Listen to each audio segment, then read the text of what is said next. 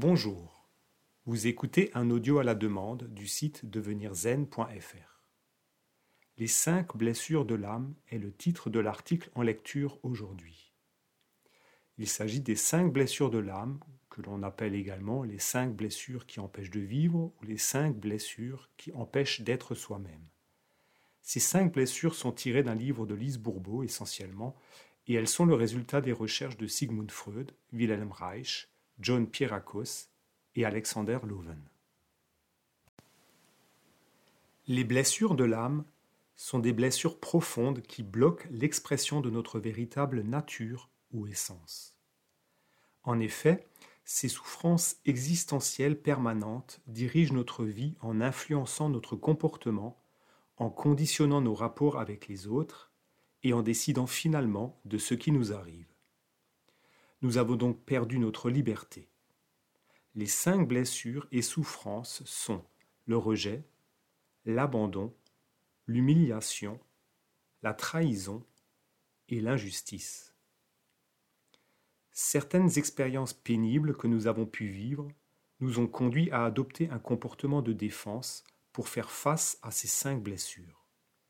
Souvent d'ailleurs, nous ne sommes pas conscients de ces protections que nous mettons en place. Ces cinq protections, que l'on appelle aussi masques, apparaissent lorsque la blessure est activée. Elles peuvent être la fuite, la dépendance, le masochisme, le contrôle ou la rigidité. Ainsi, ce masque que l'on porte est là pour nous protéger de la souffrance accumulée tout au long de notre existence. L'inconvénient est que ces masques nous empêchent d'être réellement nous-mêmes.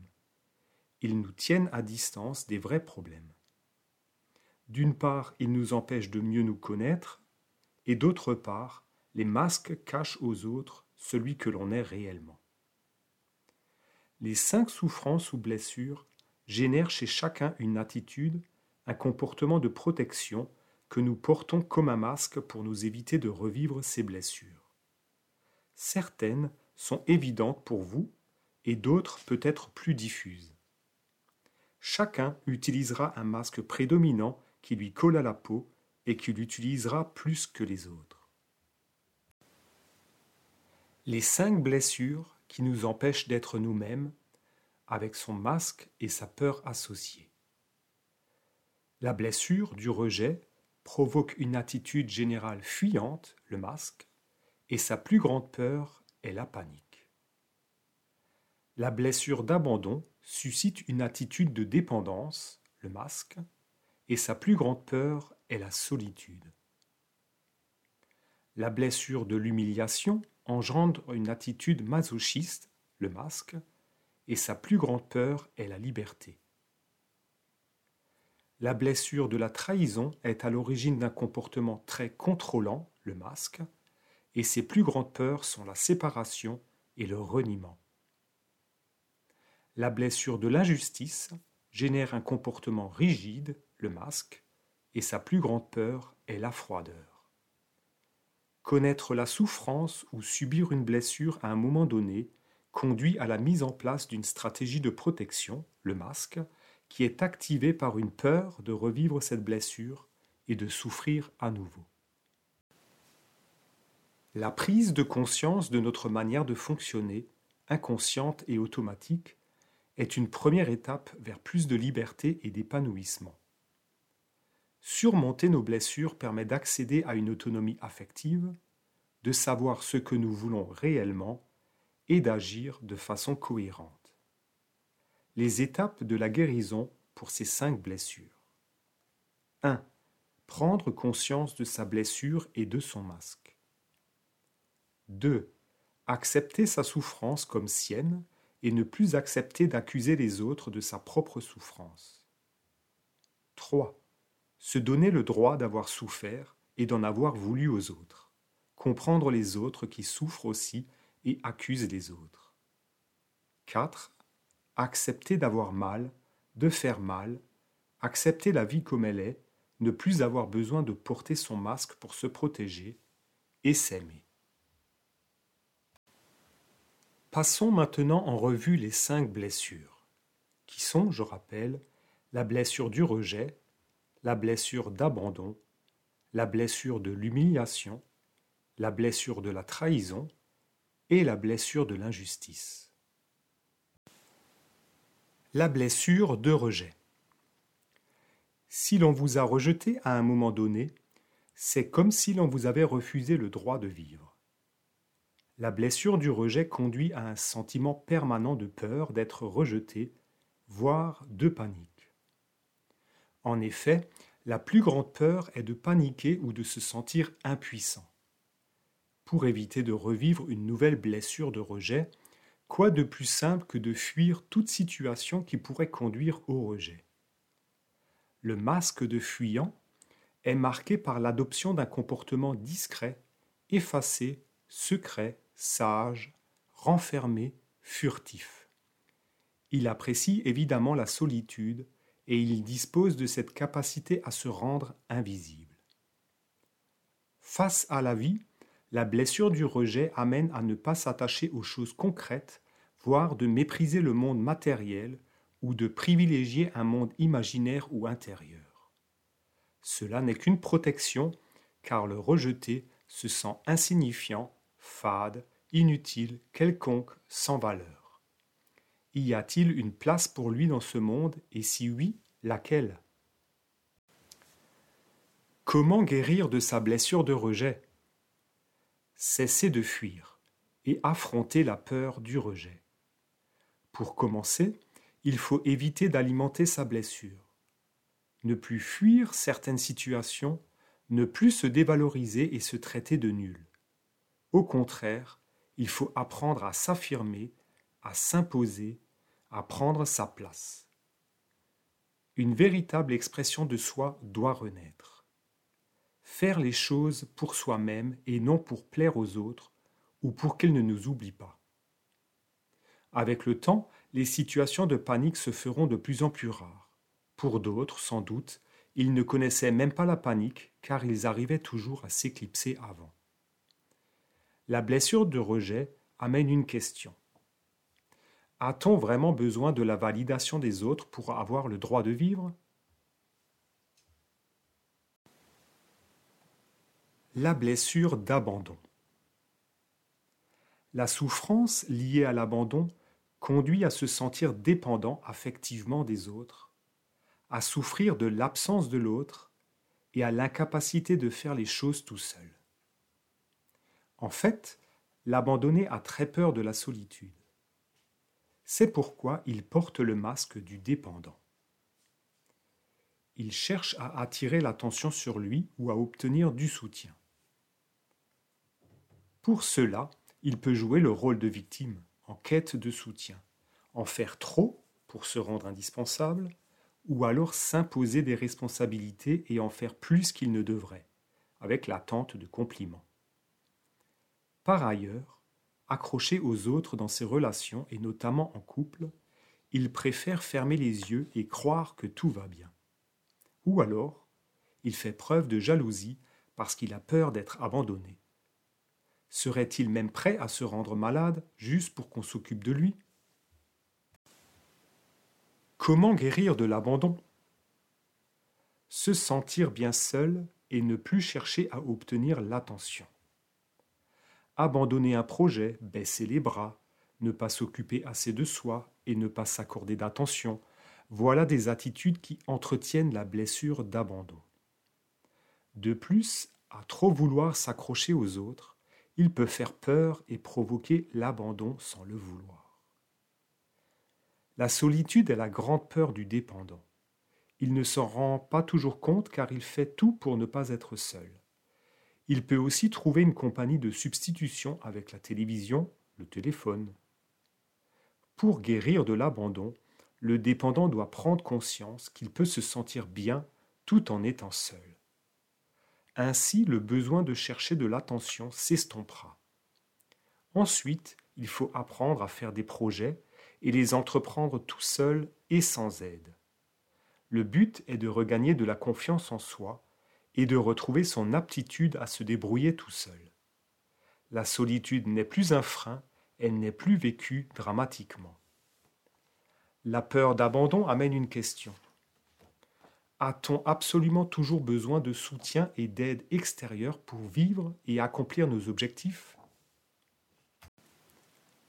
La blessure d'humiliation.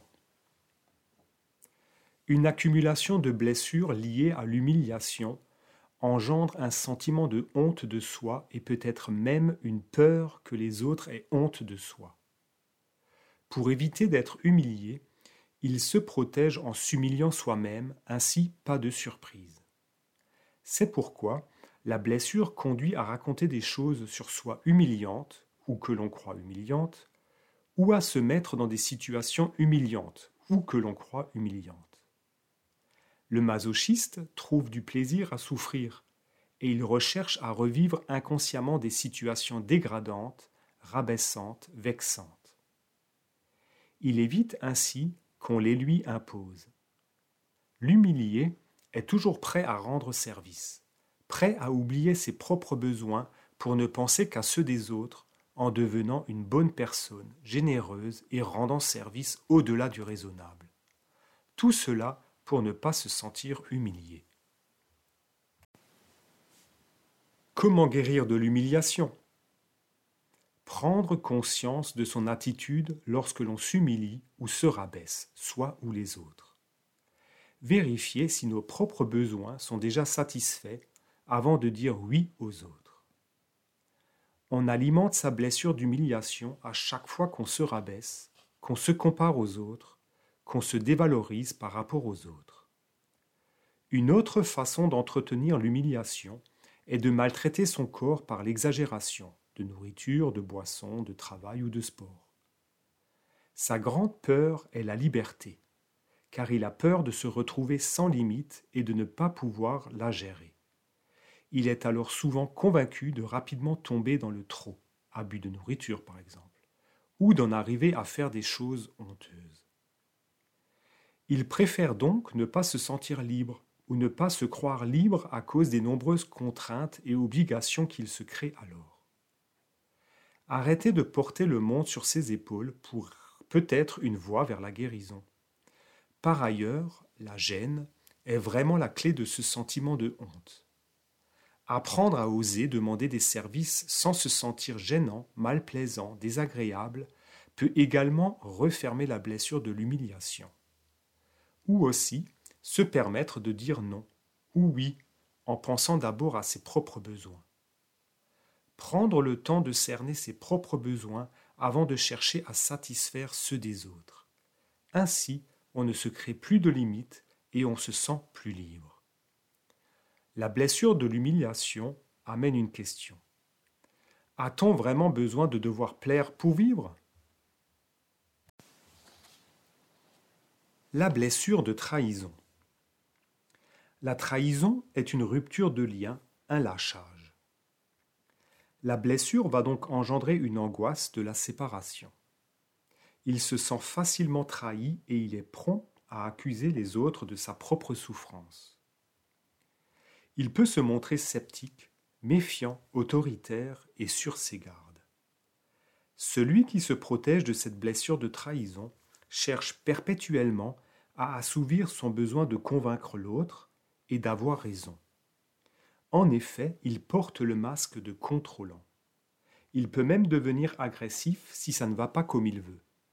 Par ailleurs, il entretient cette impression d'un individu responsable, fort, physique, rapide. De plus, il ne montre pas sa vulnérabilité et il se confie peu. Pour garder le contrôle, il se donne du mal pour tenir ses engagements, quitte à user quelquefois de séduction ou d'un mensonge pour ne pas perdre la face ou ternir sa réputation. Quitte aussi à oublier ses propres besoins, il peut chercher à montrer aux autres sa fiabilité et la confiance qu'on peut avoir en lui. Parmi les cinq blessures, le contrôlant est celui qui a le plus d'attentes vis-à-vis des autres. Comment guérir de la trahison? Lâcher prise et arrêter de tout vouloir contrôler. Celui qui alimente sa blessure de trahison arrive en fait à se trahir lui-même. Il ne tient pas ses propres engagements et se ment à lui-même.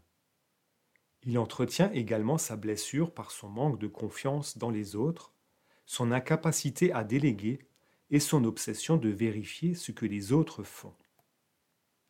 Les grandes peurs du contrôlant, ce sont la séparation et le reniement. Pourtant, il ne se rend pas compte que souvent, c'est lui qui est à l'origine des conflits et de la prise de distance des autres. Pire même, il pense que cela est mieux pour lui. Le lâcher-prise, voilà ce qui lui manque pour ôter son masque. Il doit arrêter d'être autant attaché au résultat et à son plan. Il doit laisser la place à l'imprévu, aux obstacles, à de nouvelles possibilités. Si en plus il ne cherche plus à vouloir être le centre de l'attention et à convaincre à tout prix, c'est gagné. Ainsi, même si on ne pense plus comme lui ou qu'on bouleverse ses plans, il gérera plus facilement ses émotions. Il saura être fier de lui-même, de ce qu'il fait, même si les autres ne le remarquent pas. La blessure de la trahison amène une question. Laisserions-nous une peur diriger nos vies? La blessure de l'injustice. Celui qui est marqué par la blessure de l'injustice porte le masque du rigide. Ce masque permet de ne pas sentir. Il ne se sent pas apprécié à sa juste valeur et il ne croit pas recevoir ce qu'il mérite. Les autres sont injustes. Il pense quelquefois, à juste raison, qu'on l'apprécie plus pour ce qu'il fait que pour ce qu'il est. Il adopte donc un comportement guidé par la perfection et la justesse. Tout doit être parfait. Cela lui prend du temps et cela peut même l'obséder. D'autant plus que la peur de se tromper peut être forte pour le rigide. Convaincu d'avoir raison face à l'autorité, et même s'il la craint, il peut se justifier jusqu'à ce qu'on lui donne raison. Il est exigeant vis-à-vis -vis des autres, notamment en ce qui concerne la justesse des propos, des faits, des actions. Le rigide, qui peut éprouver de la difficulté à se laisser aimer et à démontrer son amour, passe pour une personne froide, un peu brusque et sèche dans son attitude. Comment guérir de l'injustice? Être moins perfectionniste, accepter l'erreur ou la critique, oser montrer sa sensibilité, sans peur du jugement. Le rigide alimente sa blessure d'injustice en étant beaucoup trop exigeant envers lui-même. D'ailleurs, il se stresse et se fatigue dans sa quête de perfection. Il a tendance à être injuste envers lui-même en ne voyant pas bien ses qualités, mais très bien ses défauts. Il a du mal à se faire plaisir et il souffre particulièrement de ne voir que ses erreurs ou ce qu'il n'a pas fait il a du mal à reconnaître cette froide rigidité, lui qui lutte pour l'harmonie et la justice autour de lui. Au contraire, il se croit chaleureux. Il faut arriver à se permettre d'être moins perfectionniste et d'accepter de faire des erreurs. Et cela sans que les émotions l'emportent. C'est-à-dire arriver à vivre l'imperfection sans colère ni critique. Voilà l'attitude qui peut guérir de la blessure d'injustice savoir aussi s'ouvrir aux autres, montrer sa sensibilité, voir ses faiblesses, sans peur d'être jugé, sans peur de perdre le contrôle. La blessure de l'injustice amène une question. A-t-on vraiment besoin d'être parfait pour se donner le droit à la vie et au plaisir? Nous voilà arrivés à la fin de cet article sur les cinq blessures. À la lecture, euh, peut-être que certaines blessures ont fait écho en vous. Vous avez peut-être aussi reconnu un ou des masques que vous portez, ou certaines peurs qui vous handicapent et vous empêchent de vivre. N'hésitez pas à relire cet article complet sur le site devenirzen.fr. Merci à vous et portez-vous bien.